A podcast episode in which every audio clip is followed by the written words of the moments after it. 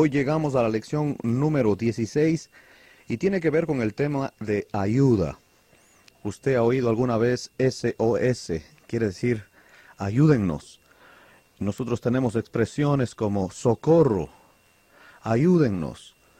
Y realmente el tema es muy importante porque tenemos dos preguntas que contestar. La primera, ¿necesita Dios nuestra ayuda? Y la segunda, ¿necesitamos nosotros la ayuda de Dios? Hemos oído un dicho que circula muchas veces entre las personas que dice, ayúdate, que yo te ayudaré. ¿Realmente Dios está dispuesto a obrar en el hombre o en una mujer siempre y cuando estén disponibles confiando en Dios? Y Dios lo que hace es que Él toma el control. Él no empuja el vehículo con usted. Él no mueve las cosas con usted. Él toma el control. Él puede usar a un hombre o una mujer. Él puede usar a una persona que Él designe. Pero Él lo hace. Contestemos estas preguntas en esta lección.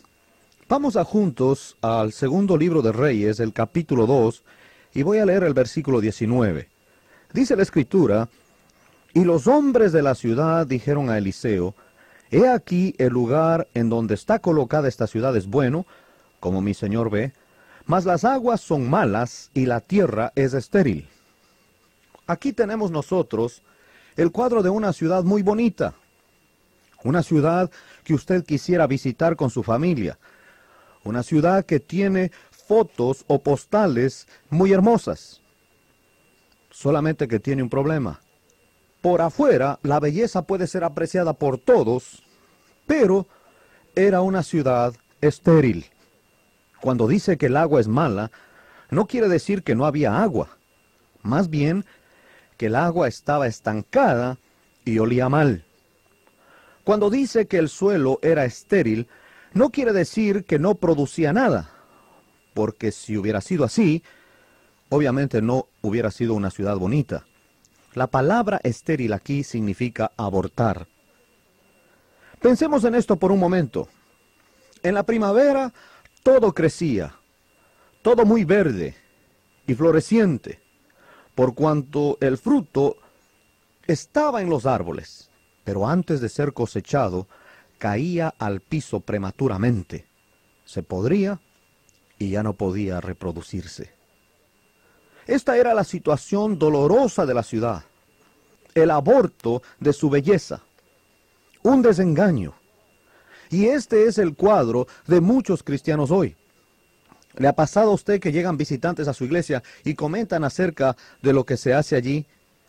Y usted está pensando, si tan solo conocieran a los que asisten aquí, si conocieran a los diáconos, si conocieran al pastor, cambiarían de opinión.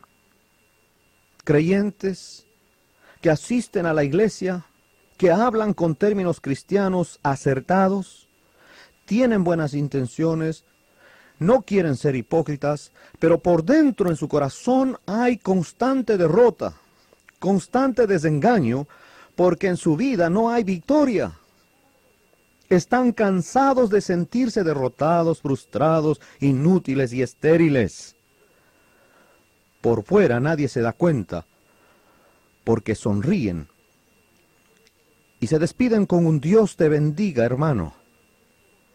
Se ven muy bien por fuera, pero en su corazón saben lo que nosotros no sabemos, que han tratado de ser victoriosos todos estos años y han sido en vano. El fruto que otros ven ha caído al piso antes de que se reprodujera. Una vida estéril. Mire lo que dice Juan 15:6. El que en mí no permanece será echado fuera como pámpano, y se secará y los recogen y los echan en el fuego y arden. Podría contarle historia tras historia de creyentes que han servido al Señor con cada onza de sus fuerzas, con todo lo que tenían para dar, con todo lo que podían producir, impulsados por un sentido de deber, de amor, de devoción, de gratitud. Los años han pasado y se sienten preocupados, vacíos, estancados, estériles, atascados, como un camión que hace mucho ruido pero no va a ningún lado, solamente levanta lodo, como una planta rodeada de hierbas malas. Mi propia vida puede ser considerado un ejemplo. Es interesante cómo los cristianos tratamos de sobreponernos a esta vida estéril y estancada. Algunas de las cosas que hacemos son orar, ayunar, confesar nuestros pecados, dejar que alguien nos dirija. Otra cosa que hacemos es pasar más tiempo en la palabra. Y no me malentienda, estas son cosas buenas, pero no son la manera de Dios para solucionar el problema de la esterilidad. Otra porción en el Antiguo Testamento nos muestra la misma situación. Cuando los israelitas salieron de Egipto, tuvieron que pasar por el Mar Rojo e ir derechito a la tierra prometida. Pero su rebeldía hizo que Dios los mantuviera vagando en el desierto por cuarenta años y los alimentó todo ese tiempo con un pan que caía del cielo llamado maná. El maná era la comida espiritual que Israel tuvo durante esos cuarenta años en el desierto. El sabor del maná lo describe números 11, 7 y 8. Mire lo que dice. Y era el maná como semilla de culantro, y su color como color de bedelio.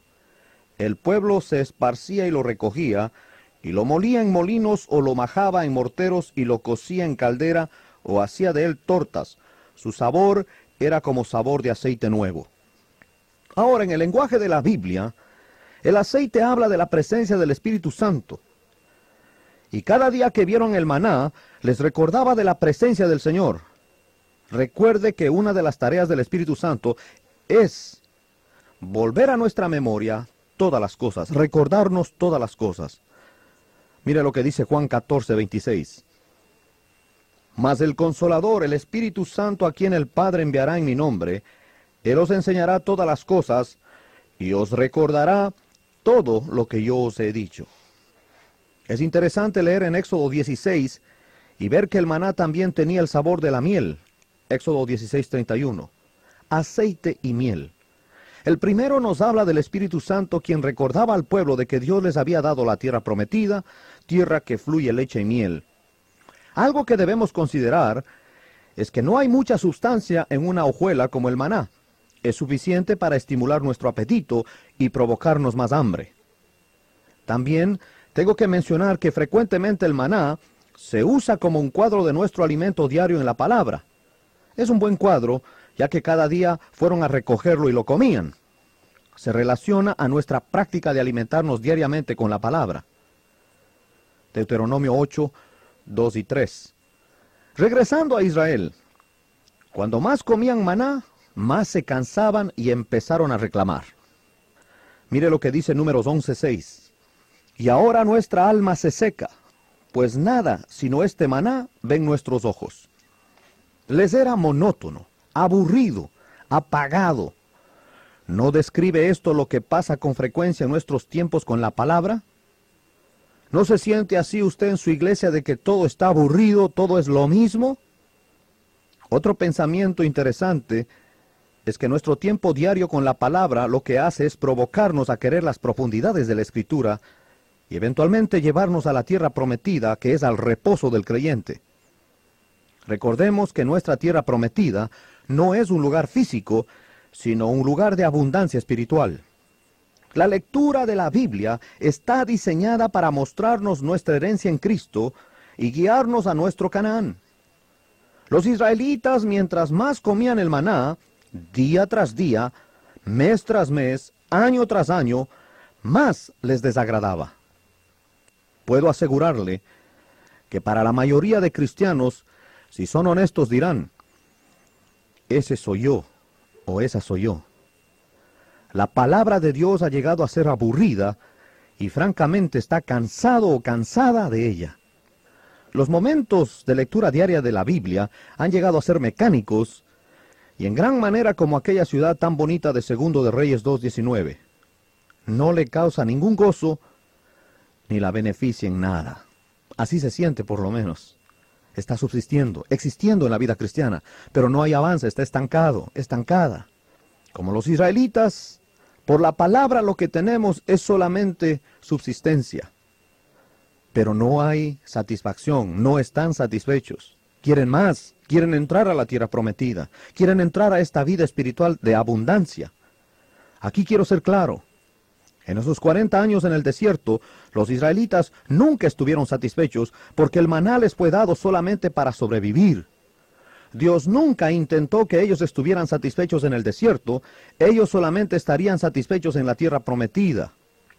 Lo mismo es verdad para nosotros. Dios nunca nos dejará estar satisfechos en el desierto. La palabra nos sostendrá, sí, si usted la lee, pero no nos hará cristianos satisfechos. La lectura se hará monótona. Necesitamos que el Espíritu Santo obre en nuestro corazón y no solamente un ejercicio mental de lectura bíblica. Regresemos a Segundo de Reyes del capítulo 2 y veamos la solución de Dios para una ciudad con vida vacía, preocupada, estancada, estéril, atascada. Segundo de Reyes, capítulo 2, versículos 20 al 22. Entonces él dijo, Traedme una vasija nueva y poned en ella sal, y se la trajeron. Y saliendo él a los manantiales de las aguas, echó dentro la sal y dijo, Así ha dicho Jehová, yo sané estas aguas y no habrá más en ellas muerte ni enfermedad. Y fueron sanadas las aguas hasta hoy conforme a la palabra que habló Eliseo. Una vasija nueva con sal fue la solución de Eliseo. Tenga presente que la sal en el Antiguo Testamento es un cuadro del Señor Jesucristo resucitado. Así que, ¿cuál es la solución para una vida aburrida y estéril? La respuesta Jesucristo, la vida de Él, viviéndola en nosotros, a través de nosotros. En Juan 15, versículos 4 y 5, Jesús dijo esto, Permaneced en mí y yo en vosotros, como el pámpano no puede llevar fruto por sí mismo, si no permanece en la vid, así tampoco vosotros si no permanecéis en mí. Yo soy la vid, vosotros los pámpanos. El que permanece en mí y yo en él, éste lleva mucho fruto, porque separados de mí, nada podéis hacer. Él no solamente murió para librarnos del infierno y llevarnos al cielo, sino vino para darnos vida en abundancia, victoria espiritual.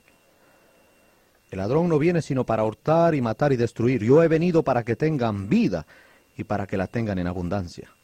Juan 10:10. 10. En Romanos 7:24, ahí tenemos la exclamación que hace Pablo, miserable de mí, y una pregunta, ¿quién me librará de este cuerpo de muerte? La respuesta está en el versículo 25, Jesucristo. ¿Se da cuenta? El cristianismo es más que una religión, es un estilo de vida y Jesucristo es el contenido de esa vida. En 1 Tesalonicenses 5:24 notamos que el que nos llama, Él también lo hará. Un buen ejemplo de esto es Primera de Pedro 1, 15 y 16 que dice, Como aquel que os llamó es santo, sed también vosotros santos en toda vuestra manera de vivir, porque escrito está, sed santos, porque yo soy santo. Y otra vez, Primera Tesalonicenses 5:24, fiel es quien nos llamó a ser santos, el cual también lo hará. Otros versículos aclaran esta verdad. Filipenses 2.13. Él pone en nosotros el querer, así como el hacer por su buena voluntad. Lo que nos toca es confiar en el Señor Jesús, no solamente en su muerte que fue para redimirnos, sino en la vida que Él vive ahora y quiere vivirla en cada uno de los creyentes. Podemos mirar también Romanos 5.10. Hemos sido reconciliados, traídos del lugar de enemistad, a ser amigos y estar en paz con Dios por medio de su muerte. Más aún este versículo continúa diciendo que somos salvos por su vida. La versión amplificada dice, salvos diariamente del dominio del pecado. Debemos aprender a depender de la vida de Cristo que está en nosotros. Miles Stanford en el libro Las Cartas Verdes habla con respecto al tema de la ayuda diciendo, para la mayoría de nosotros, es hora de parar de pedir a Dios ayuda. Él no nos ayudó para ser salvos y no intenta ayudarnos a vivir la vida cristiana. La inmadurez considera al Señor Jesús como una ayuda. La madurez nos hace dar cuenta que Él es nuestra vida. Alguien dijo alguna vez, no es difícil vivir la vida cristiana, es imposible sin Cristo morando en nosotros y produciendo Él su vida en nosotros. En Romanos 8:17 se nos afirma que somos coherederos con Cristo. Todo lo que Él es y todo lo que Él tiene también es nuestro. Lo que nos toca es caminar creyendo en esta verdad, dependiendo en Él. Tenemos que creer para recibirlo. Tenemos entrada en Él por la fe a esta gracia en la cual estamos firmes. Es por Él que entramos y es por Él que vivimos. Eso es el cristianismo. Colosenses capítulo 3 y el versículo 4 habla de Cristo nuestra vida. Gálatas 2.20, ya no vivo yo, mas vive Cristo en mí. Filipenses capítulo 1, para mí el vivir es Cristo. Todo lo que toma el vivir la vida cristiana es fe. Jesús es la provisión de Dios para nosotros. Él está disponible si tan solo creemos. Mire Colosenses 2, 6 y 7. Por tanto, de la manera que habéis recibido al Señor Jesucristo, andad en Él, arraigados y sobreedificados en Él, y confirmados en la fe, así como habéis sido enseñados, abundando en acciones de gracias. En Génesis, Abraham aprendió esto, y Pablo comenta al respecto dándonos la clave por la cual Abraham agradó a Dios. Romanos 4, 19 y no se debilitó en la fe al considerar su cuerpo que estaba ya como muerto, siendo de casi cien años, o la esterilidad de la matriz de Sara. Tampoco dudó por incredulidad de la promesa de Dios, sino que se fortaleció en fe, dando gloria a Dios, plenamente convencido de que era también poderoso para hacer todo lo que había prometido. Cuando Dios dice que va a hacer algo, Él lo va a hacer. El problema es que nosotros queremos ayudarle. Queremos adelantar el proceso con nuestras filosofías, con nuestras ideas y entramos en problemas. Dios dijo a Abraham que él sería el padre de mucha gente, pero después de diez años de estar en Canaán, su esposa le dice, yo soy estéril y no vamos a tener hijos, así que tú ve y júntate con Agar. Y claro, Abraham, ni corto ni perezoso, se acostó con Agar y tuvo a Ismael no esperó. Y los problemas han seguido desde aquel entonces. Pero luego en el capítulo 22 de Génesis, cuando Dios le pide a Abraham que sacrifique a su hijo, él claramente le dice, a tu único, al que amas, refiriéndose a Isaac, al de la promesa. Pasaron muchos años desde que Dios le pidió que saliera rumbo a Canaán, al punto cuando él dijo, haré lo que tú me digas. Muchos años. Tuvo que aprender a confiar en Dios del todo. Otro ejemplo de cómo nosotros queremos ayudar a Dios es el caso de Jacob. Él tenía un hermano que se llamaba Esaú. Y Dios dijo que el mayor serviría al menor. Pero él se adelantó engañando y el resto de la vida sufrió. Nosotros queremos hacer las cosas a nuestra manera. Queremos adelantar el proceso que Dios tiene. Queremos agarrar a la fuerza lo que ya es nuestro sin esperar que Dios haga la obra en nuestra vida. Queremos producir una espiritualidad en la carne. No se puede porque nuestra naturaleza es contraria a lo espiritual, es enemiga de lo espiritual. De tal manera que la solución es el Señor Jesucristo controlando totalmente nuestra vida. La vida cristiana no es su vida, no es mi vida con la ayuda de Cristo. La vida cristiana es Cristo viviendo la vida de Él en nosotros. Gálatas 2.20. Pablo insistió en esto cuando dijo, porque para mí el vivir es Cristo. Muchas veces los creyentes mendigamos a Dios por ayuda cuando Él claramente nos ha mostrado en su palabra que ya ha hecho aquello por lo cual estamos pidiendo. Todo lo que se requiere para la vida y la piedad se nos ha sido dado ya. No es un asunto de pedir algo que ya nos dio, es un asunto de pedir que nos abra los ojos para entender cómo es que funcionan estos principios de crecimiento espiritual de acuerdo a la voluntad de Él. Nos toca creer, creer que Él está obrando. A pesar que parece que no pasa nada, Dios está en control y Dios está obrando en su vida. Dios nunca contestará una oración que pide ayuda para salvación. Imagínese un hombre pidiendo a Dios que quiere ser salvo, que le ayude a portarse bien para alcanzar salvación. Señor, ayúdame para salvarme. Esto es imposible. Lo que hace el pecador es, no puedo salvarme, sálvame tú. Esta misma verdad se aplica a la vida cristiana. Jesús es nuestro todo. Mire lo que dice Colosenses 2, 9 y 10.